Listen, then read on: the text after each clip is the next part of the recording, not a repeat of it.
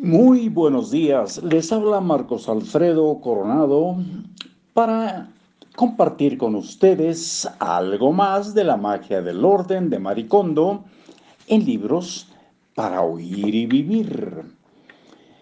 Tus posesiones quieren ayudarte. Es el eh, título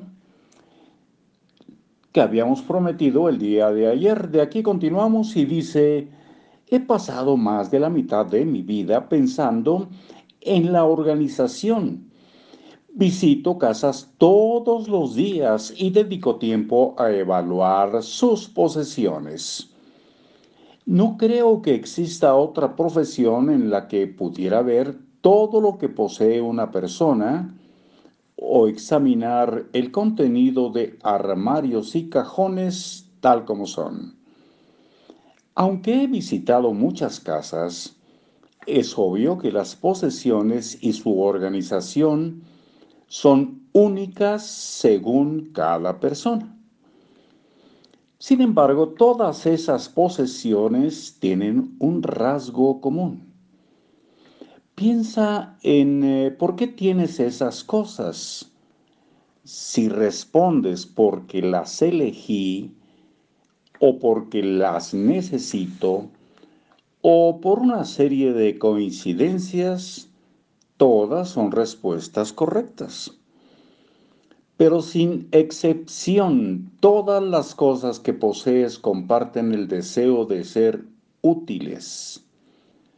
Puedo decir esto con certeza porque en mi carrera he examinado con mucho cuidado cientos de miles de posesiones.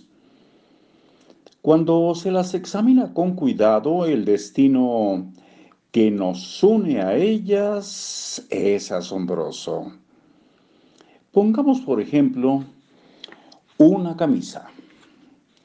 Aun cuando fuera producida en serie en una fábrica, la camisa en particular que tú compraste y llevaste a casa aquel día en particular es única para ti.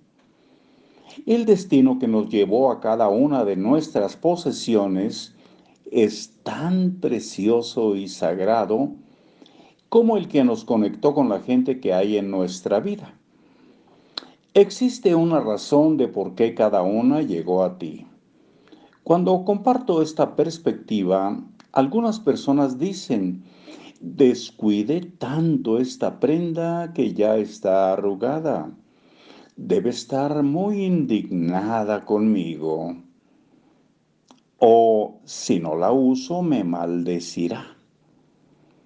Pero según mi experiencia, nunca he fallado ninguna posesión que le reproche nada a su dueño. He hallado, dice, dije fallado. Repetimos la eh, frase completa. Pero según mi experiencia, nunca he hallado ninguna posesión que le reproche nada a su dueño. Estos pensamientos se derivan del sentimiento de culpa del dueño, no de las pertenencias. Entonces, ¿qué sienten en realidad las cosas que hay en nuestro hogar, pero que nos inspiran alegría? Yo creo que solo quieren irse, olvidadas en tus armarios, saben mejor que nadie que no te hacen feliz en el presente. A ver, parece que hay un problema aquí de redacción. Entonces, ¿qué sienten en realidad las cosas que hay en nuestro hogar, pero que no nos inspiran alegría? Aquí les faltó el no. Yo creo que solo quieren irse olvidadas en tus armarios, saben mejor que nadie que no te hacen feliz en el presente. Todo lo que tienes quiere serte útil. Aun cuando lo tiraras o quemaras, solo dejaría tras de sí la energía de querer ser servicial. Liberado de su forma física, se moverá por tu mundo como energía dejará que otros sepan que no eres una persona especial y regresará a ti como lo que te será más útil ahora, el objeto que te dará la mayor felicidad.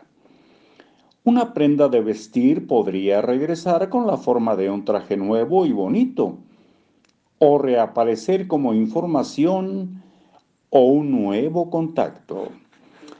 Hasta nuevo contacto lo dejamos y tenemos el plan de ya iniciar a entregarles en otra lista, hecha completamente nueva, el tema que tenemos programado, que es eh, misión emprender.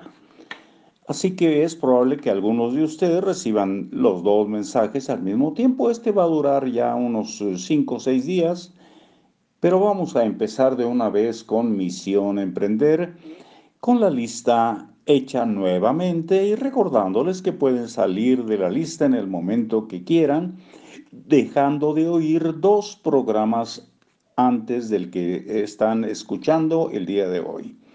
Muchísimas gracias. Hasta luego.